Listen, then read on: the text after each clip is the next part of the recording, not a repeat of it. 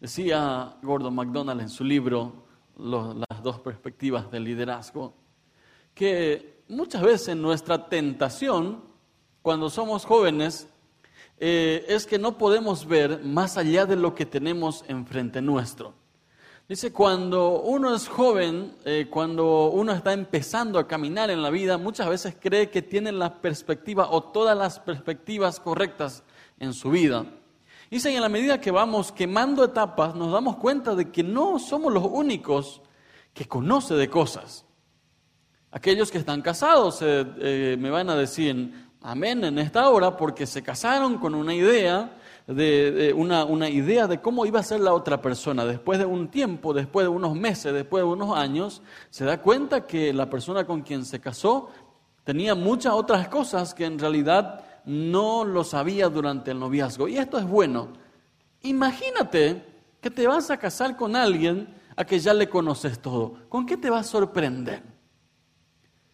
Así que aquellas esposas que suelen decir, no, no, sé más qué hacer de mi marido, mira, te digo en esta noche, tranquila nomás. Ese es para que no te aburras en la vida. Entonces tu marido a veces saca el, yo interior, el hul interior de su, de su ser y te sorprende. Aquellos maridos que dicen, mira, pastora, no sé, mi esposa no sé dónde salió.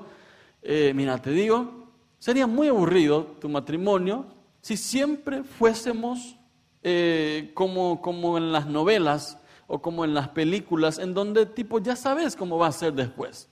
Por ejemplo, aparecen 50 metralletas y unos cuantos armamentos más de gran calibre, aparece Rambo, y ya sabes que Rambo les va a ganar a todos con una flechita. Por ejemplo, trae una flechita sobre su hombro y uno dice, nah, ¿qué, ¿qué va a hacer con eso? Había sido su flecha de un milímetro por no sé cuánto, tiene una carga explosiva como para destruir no sé qué. Entonces ya tipo uno dice, eh, ya sabemos cómo va a terminar la historia. Porque siempre que estamos solamente en un lugar sin movernos, nos aburrimos. Así que en esta noche me gustaría hablarte de esto. Crucemos al otro lado. Jesús un especialista en mover las estructuras de la gente. Jesús, que para sanar o para enseñar algo siempre producía alguna crisis con las preguntas, con las enseñanzas que le daba a los discípulos. Así que les invito a que nos vayamos al, Evangelio de Marcos, capítulo 4. Vamos a leer el Evangelio de Marcos, el capítulo 4 el versículo 35 para adelante. Dice el Evangelio de Marcos, capítulo 4, el 35. Al atardecer, Jesús dijo a sus discípulos, crucemos al otro lado del lago. Así que dejaron a las multitudes y salieron con Jesús en la barca, aunque otras barcas lo siguieron. Pronto se desató una tormenta feroz y olas violentas entraban en la barca, la cual empezó a llenarse de agua. Jesús estaba dormido en la parte posterior de la barca con la cabeza recostada en una almohada. Los discípulos lo despertaron. Maestro, ¿no te importa que nos ahoguemos? Gritaron. Cuando Jesús se despertó, reprendió al viento y dijo a las olas, silencio, cálmense. De repente el viento se detuvo y una gran, hubo una gran calma. Luego él les preguntó, ¿por qué tienen miedo? ¿Todavía no tienen fe? Los discípulos estaban completamente aterrados. ¿Quién es este hombre? Se preguntaban unos a otros. Hasta el viento y las olas lo obedecen. Evangelio de Marcos. Como a Marcos le gusta narrar estas historias en donde casi nos ahogamos, en donde Jesús le saca eh, al, al, que casi ya está perdido. El libro de Marcos es de pura acción. Si alguien está aburrido y dice, bueno, quiero leer algún libro de acción, lea el Evangelio de Marcos. Desde que empezás hasta que terminás vas a encontrar acción. En esta ocasión, Jesús, eh, después de enseñar, después de pasar tiempo con las multitudes, eh, después de estar con los discípulos, ya tenía mucha acción durante el día, así que le dice a los discípulos, bueno, crucemos al otro lado. Una orden normal, vamos a ir al otro lado del lago, vamos a ir allá donde no estamos viendo. Crucemos al otro lado. Aquí ya le conocemos a todos, ya nos escucharon la mayoría, así que vamos a ir al otro lado. No explicó para qué, no explicó el por qué, simplemente dio la orden. Crucemos al otro lado. Y esto para el ser humano realmente es algo catastrófico. ¿Por qué? Porque nosotros sí o sí queremos saber, ¿y para qué vamos a cruzar al otro lado? A veces Dios nos manda a hacer cosas y nosotros nos quedamos medio en blanco. ¿Y por qué? ¿Por qué tengo que hacer esto? Es como eh, estuvo hablando Jimena, ¿por qué tengo que perdonar a otros? ¿Por qué tengo que perdonarle? ¿Por qué yo? ¿O para qué? Siempre estas preguntas eh, a veces nos limita a cruzar al otro lado. Así que dicen los discípulos, obedecieron aquí, y eh, esta palabra, crucemos al otro lado de Jesús una y otra vez en nuestra mente en esta tarde para ver algunos principios. En primer lugar, la obediencia tiene su costo. La obediencia tiene su costo. Queremos tener hijos obedientes. Aquellos padres que tienen hijos dicen, amén, pastor, queremos hijos obedientes. Nos gusta que por ahí se recuerden bien de nuestros hijos. Y sufrimos cuando nuestros hijos hicieron algunas fechorías por ahí enseguida decimos, bueno, eso salió por, por la mamá o salió por los parientes de no sé quién. Enseguida queremos culpar a alguien. Pero en, esta hora, quiero decirte esto, la obediencia tiene su costo. ¿Por qué? Después de estar con la multitud, Jesús da la orden de pasar al otro lado. Sin comunicar a sus discípulos sobre un plan u objetivo específico, simplemente dio la orden. Crucemos al otro lado. Es fácil, escucharlo, pero muy difícil de llevar a la práctica. Nunca sabemos del todo cuál es el plan de Dios para nuestras vidas. Recién sabemos qué va a hacer Dios en nosotros cuando lo obedecemos, no antes. Sería muy fácil obedecer cuando ya sé lo que se viene después. Pero generalmente Dios ordena algo y, nos manda a hacer algo sin que nosotros tengamos todo eh, el objetivo, todo el panorama ahí enfrente. Por eso cuando le desafiamos a la gente, cuando le desafiamos, da este paso. Pero, pero no, no puedo, no, no, no logro entender. Muchos dicen, no entiendo, por eso no puedo obedecer. Siempre decimos, en la obediencia está la bendición, no solamente en el entendimiento. La obediencia va a costarte caro. La obediencia cuesta, pero sus, sus, las consecuencias de la desobediencia es mucho más caro que pagar en la obediencia. Muchas veces eh, Jesús, Dios nos da órdenes sobre arreglar nuestros hogares, eh, arreglar nuestros matrimonios. Muchas veces le desafiamos a la gente, necesitas trabajar en tu matrimonio, porque esto que estás haciendo te, va a costar mucho más caro a la larga. Dice, pero no puedo, no, no, no entiendo. Él tiene que ceder o ella tiene que ceder. La obediencia tiene su costo, pero la desobediencia es mucho peor. A mitad del viaje, dice, comienza lo imprevisto. Viento fuerte, tormentas, cambia el panorama. Era como, bueno, vamos a ir al lago de, al lago Ipacaraí, eh, ahí donde están los, los ahora cerquita ahí en Sanber. Vamos a ir al lago un rato. Vamos a ir a pasearnos. Y de repente, en el, en el, en el, más o menos en la mitad comienza el cambio. Viene la tormenta, vienen las olas. ¿Quién espera algo así en su vida? Por ejemplo, aquellos que abrieron una empresa. Cuando viene la temporada de vaca flaca, por ejemplo, nadie cuando abrió su empresa dijo, bueno, voy a abrir esto para tener una época de vaca flaca, pues estoy aburrido en mi vida. Nadie planea algo así. Claro, planea uno, uno cree que puede venir esas épocas, pero cuando vienen en nuestras vidas, en nuestras relaciones, en nuestros matrimonios, en nuestros noviazgos, cuando vienen las tormentas, las olas, a nadie le gusta esta, esta temporada. Todos quieren estar cuando Jesús está enseñando, cuando Jesús está haciendo milagros, pero nadie quiere estar cuando las tormentas están por llevarnos todo y pareciera que Jesús simplemente está descansando como si nada. ¿No les pasa a veces que, que han orado por alguien, han pedido por alguien, han orado por algo y pareciera que Dios está durmiendo. Y si me dicen que no han pasado por ese desierto, entonces tocate un poco porque probablemente ya te fuiste sobre la faz de la tierra. Porque si todavía estás acá y sos de carne y hueso, tenemos temporadas de tormentas y de olas y de desiertos.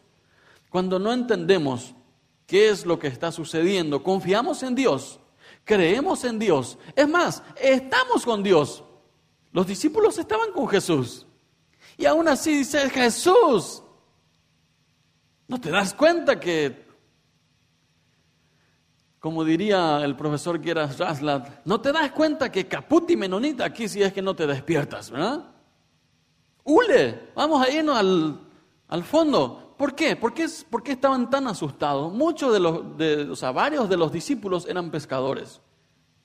Varios de ellos conocían que eh, o, habrán visto, escuchado a sus amigos hundirse anteriormente, porque como pescadores siempre se arriesgan. Así que habrán tenido algo así en su mente, ahora me toca a mí y no quiero irme todavía, estoy con Dios. ¿Cómo me va a ir mal?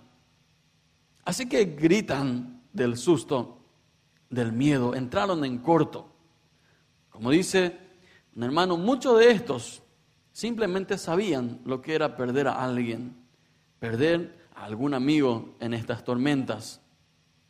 Despiertan a Jesús. Y es interesante que cuando Jesús se despierta, eh, cosa que probablemente yo haría cuando me despierto y, te levantas con el pie izquierdo, de que a veces estás en tu quinto sueño y, alguien o algo te despierta. Eh, Jesús dice se despertó en esto y no se enfocó primero en quién le despertó. El relato no dice que Jesús se despertó y dice, ¿por qué me despiertan? simplemente se despierta y aquí ya explica que Él da la orden para que se calmen todas las tormentas. Uno dice, bueno, ¿por, ¿por qué esto? Despiertan a Jesús. Lo primero que Jesús hace es no enfocarse en los discípulos, sino en calmar las aguas.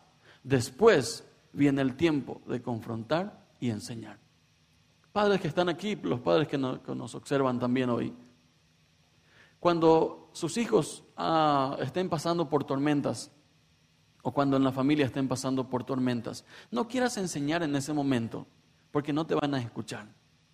Cuando recién hicieron algo catastrófico y en ese momento empiezas a sermonear, no te van a escuchar ni un gramo. ¿Por qué? Porque están más preocupados en todas las olas que están entrando en su barca que en escuchar un sermón. Dice Jesús no se puso a sermonear, primero se puso a calmar la situación. Esto es, este es algo tremendo para nosotros los padres. ¿Por qué? Porque a veces nosotros queremos sermonear primero. Ahora escúchame, ahora te voy a enseñar. Y ni siquiera está con la cabeza para escuchar. Su corazón está a otro lado. Primero calmar las aguas. Y uno dice, bueno, es muy fácil predicar desde ahí. Bueno, acá tenemos este principio. Dice Jesús, no se enfocó primero en los, en los discípulos, sino en calmar las aguas y después para enseñar a los discípulos.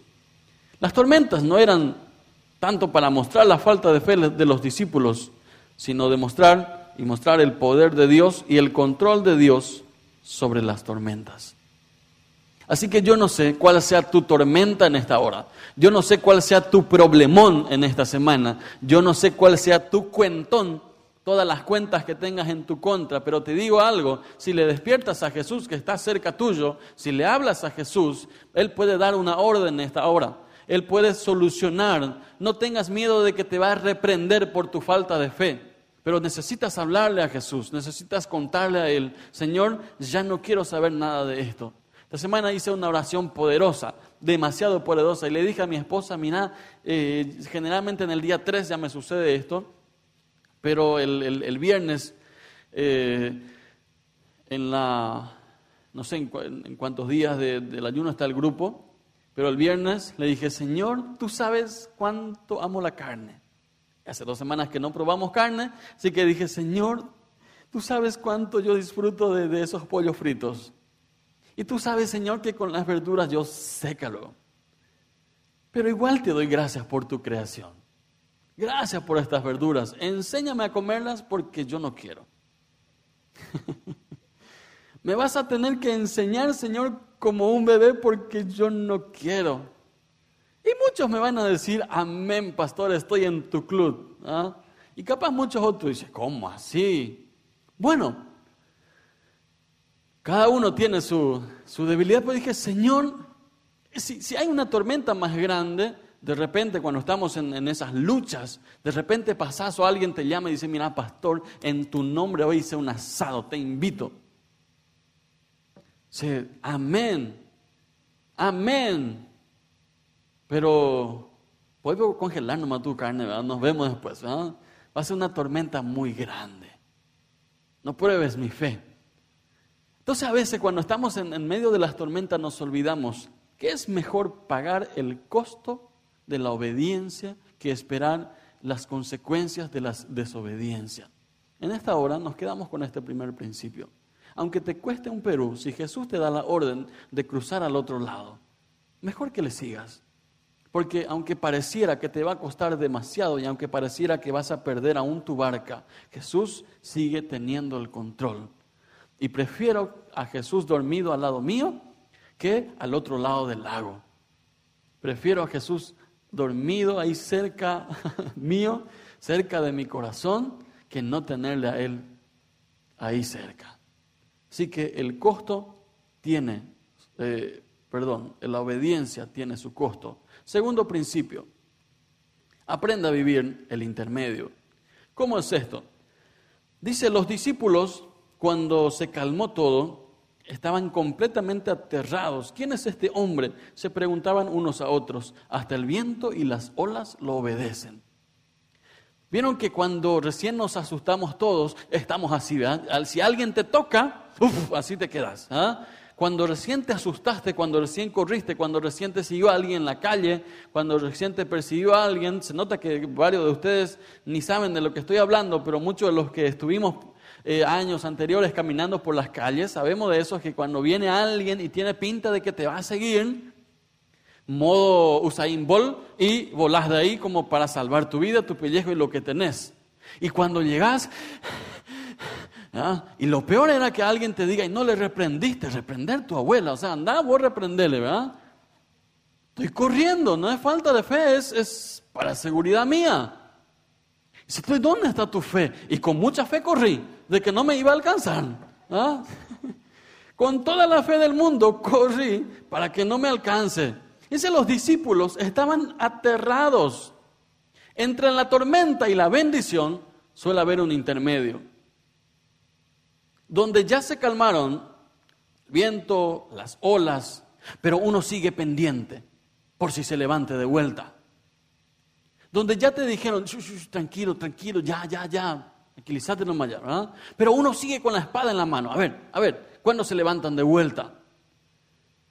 Ese tiempo intermedio es, es uno de los tiempos en donde eh, podemos aprender algunas de las cosas más increíbles de parte de Dios. Ya vimos, por ejemplo, los milagros de Dios. Jesús calmó las olas, calmó el viento, pero los discípulos, dice, estaban aterrados, ya no de las olas, sino a quién le tenemos aquí.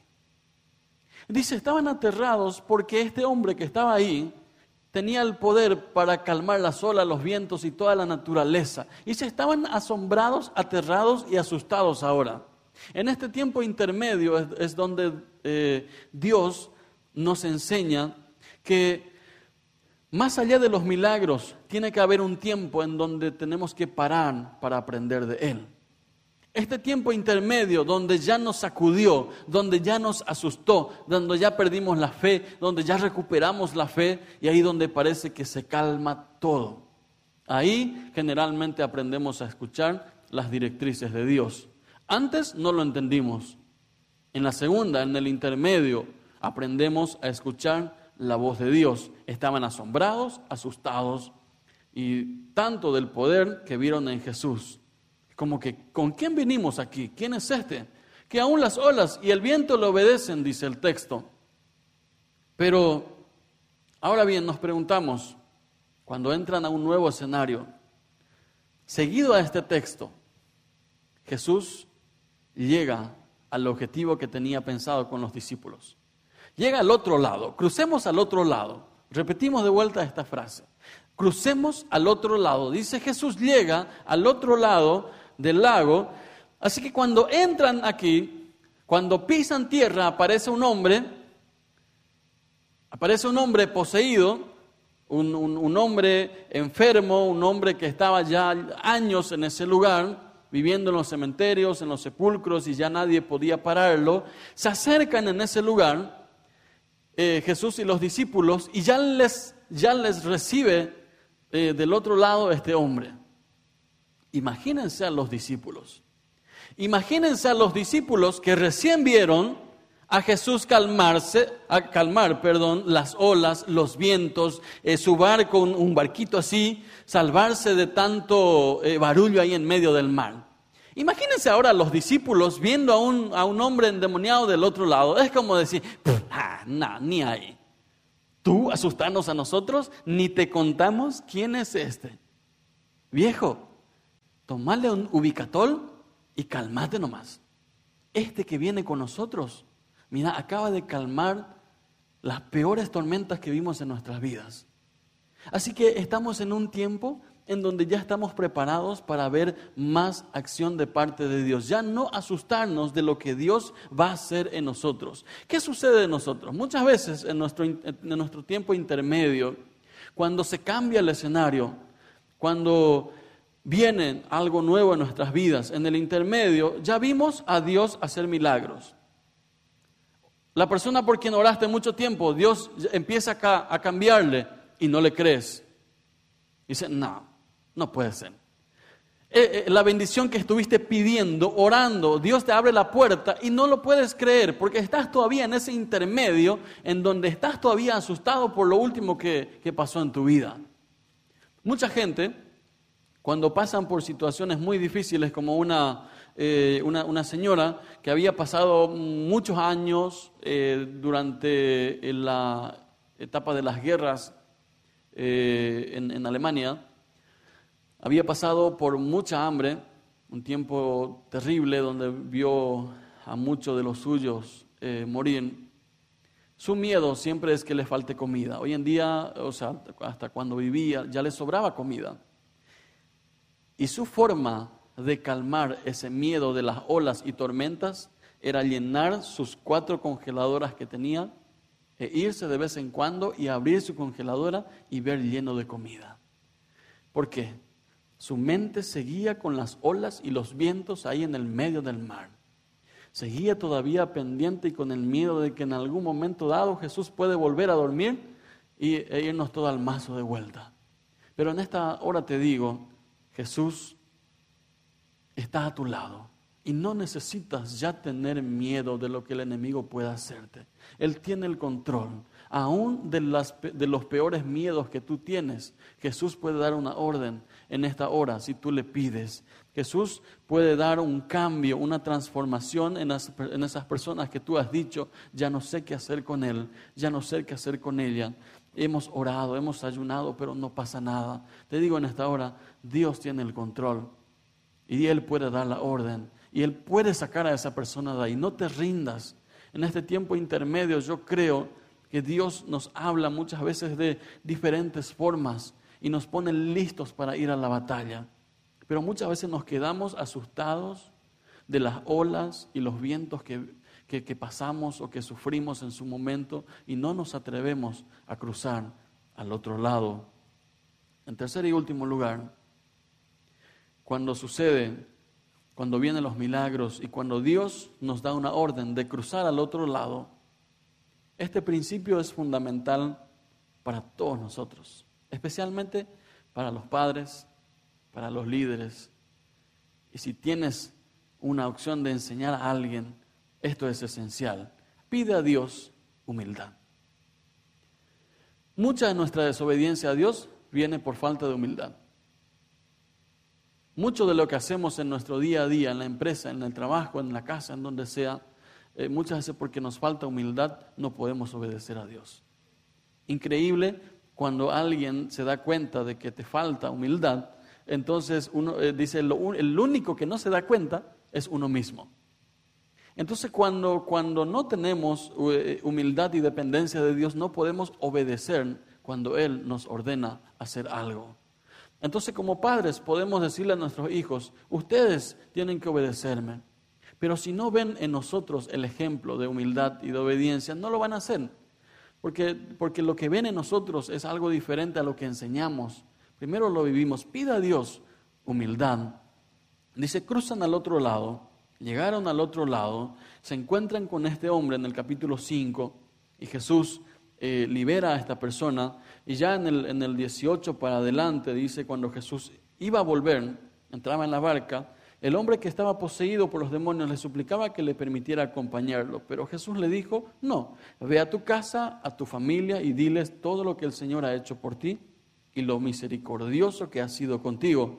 Así que el hombre salió a visitar las diez ciudades de esa región y comenzó a proclamar las grandes cosas que Jesús había hecho por él.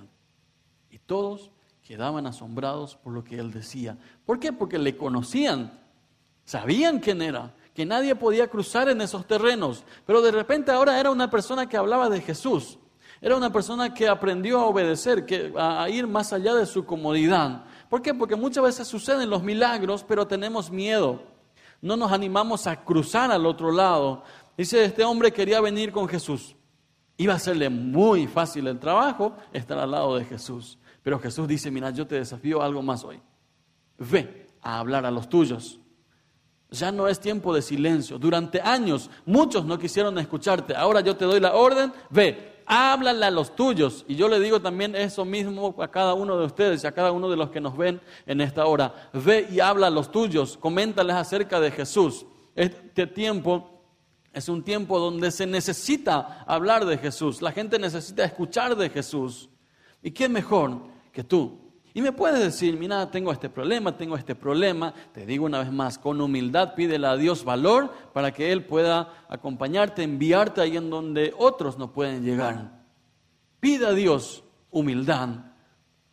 Los discípulos vieron el poder de Dios y ganaron confianza porque faltaba trabajar el miedo. Ellos tenían miedo en su corazón. Y muchas veces tú nos das el paso de fe porque tienes miedo. Muchas veces nos damos un paso para adelante. Muchas veces ya tenemos esa empresa para abrir, pero decimos, no puedo, no me animo. ¿Y si fallo? Bueno, si vas a fallar, falla con estilo, porque probaste, porque intentaste, porque sudaste, no porque te quedaste en casa. Dice, bueno, no sé si me puedo casar ya. ¿Por qué esperas? ¿Qué te falta? ¿Se aman? Sí. ¿Se aguantan? Sí. ¿Ya hicieron el curso? Adelante. Sígame, ¿verdad? Vamos, les quiero ver allá de blanco o de negro, como sea. Pero un paso de fe. Dice, pero no sé, pastor, tengo miedo. Este es el tiempo para trabajar los miedos que tenemos. Este es el tiempo para decir, Señor, necesito humildad y trabajar lo que yo tengo adentro. Jesús cruzó por una persona, pero esa persona se fue a evangelizar a diez ciudades. Puede ser que estés peleando por uno. Puede ser que sea tu marido, puede ser que sea tu hijo, puede ser que sea tu tío, tu tía, lo que sea, pero esa una persona puede transformar tu generación. O capaz esa una persona eres tú. Capaz el único o la única en tu casa que está hablando o queriendo vivir acerca de, las eh, reglas o el poder del Evangelio eres tú. Pero si Jesús cruzó al otro lado por una persona, ¿cuánto más va a ser por ti? Si Jesús si a Jesús no le detuvo las olas, el viento y todo del poder de la naturaleza para ir a buscar a uno, porque le iba a enviar después, ¿cuánto más va a hacer por ti en esta hora? A ti te digo que me estás viendo, que te has rendido, que ya no quieres saber nada, que ya tiraste la toalla y dices, bueno, ya mi, barca ya se fue al mazo, te digo en esta hora, Jesús tiene el control y Él no se ha rendido contigo. Él te va a enviar con los tuyos, a los tuyos, para hacer milagros, señales y prodigios. Y este es tu tiempo. No te rindas. Ya no sabes qué hacer. Pide humildad a Dios para que Él te enseñe. Pide a Dios esa humildad para que te pueda enviar una y otra vez. Muchos pueden declararte en ruinas, Muchos pueden acabar, eh, declararte ya acabado en este tiempo. Muchos pueden decir ya estás viejo. Otros te invitan a retirarte. Otros dicen eres muy joven. Pero en esta noche te digo, el que tiene la obra en sus manos, dice el que comenzó la obra, la irá perfeccionando en ti. Hasta el día de Jesucristo, hasta que suenen las trompetas, Dios no se va a rendir contigo. Él va a hacer una obra, Él está haciendo una obra. Así que no me vengas con cuentos, no me vengas con chistes, no me vengas con excusas. Él tiene el control y Él va a sacarte de ese pozo en donde estás. ¿En qué pozo estás? ¿Financiero, emocional, familiar, físico? No sé cuál es tu pozo, pero Jesús puede dar una orden en esta noche y Él puede sacarte de ahí. Si Él buscó a uno para enviarle después por diez ciudades, ¿cuánto más va a hacerlo por ti? Y algunos dicen, pastor, a mí me cuesta mucho hablarle a otros. A mí me cuesta mucho confiar. Y capaz algunos dicen, yo no sé si puedo ayudar a otros. ¿Por qué? Capaz algunos dicen, bueno, yo, mira, pastor, usted sabe lo que yo era antes. Usted ni se imagina lo que yo hacía antes o cómo vivía antes. ¿Cuántas excusas tendría este hombre que vivía en un cementerio? ¿Cuántas excusas él podría haberle dicho a Jesús? Mira Jesús, yo tengo todavía olor a cementerio, ¿quién me va a querer escuchar? Y él se levantó y se fue a hablarle a las diez ciudades. Así que en esta noche yo oro por aquellos, en primer lugar por aquellos que nos ven y han tirado su toalla. Cada uno de nosotros que estamos aquí también, que has intentado tirar tu toalla y ya no sabes qué hacer. Y ya no, ya, ya, no tienes opción al parecer en, según tus ojos. Pero en esta noche Jesús nos ordena, cruza al otro lado, porque yo te voy a enviar. Sal de tu tierra, porque yo te voy a enviar. Aunque no conozcas la nueva tierra que te enviaré, el nuevo lugar, yo estaré contigo. Y prefiero estar en un desierto al lado de Jesús que estar cerca del lago sin Jesús. Así que en esta noche, Señor, oro por aquellos que nos ven en sus hogares, esos matrimonios que están pasando por dificultades, tiempos difíciles. Señor, oro por, por los hijos en esas casas. Oro por sus finanzas. Padre, en el nombre de Jesús. Señor, te pido que sacudas hoy. Señor, que hoy, hoy, hoy puedas traer algo nuevo, algo fresco en sus hogares en el nombre de Jesús. Todos aquellos, Señor, que están aquí, aquellos que nos ven, que se han rendido. Señor, te pido que les des la orden en esta noche. Cruza al otro lado. Señor, que traigas esa convicción de que tú no te rindes con nosotros y de que si estamos en tu presencia hay solución. Y aunque pareciera que para muchos su matrimonio ya no tiene sanación, Señor, te pido que tú convenzas de que sí hay una posibilidad en tus manos. En el nombre de Jesús. Aquellos, Señor, que ya han declarado que no hay sanidad física en sus vidas y que simplemente se rindieron Señor, te pido que hoy renueve sus corazones, sus cuerpos, su mente, su espíritu. Señor, que tú les traigas de tu paz en sus corazones. En el nombre de Jesús, gracias te doy. Amén.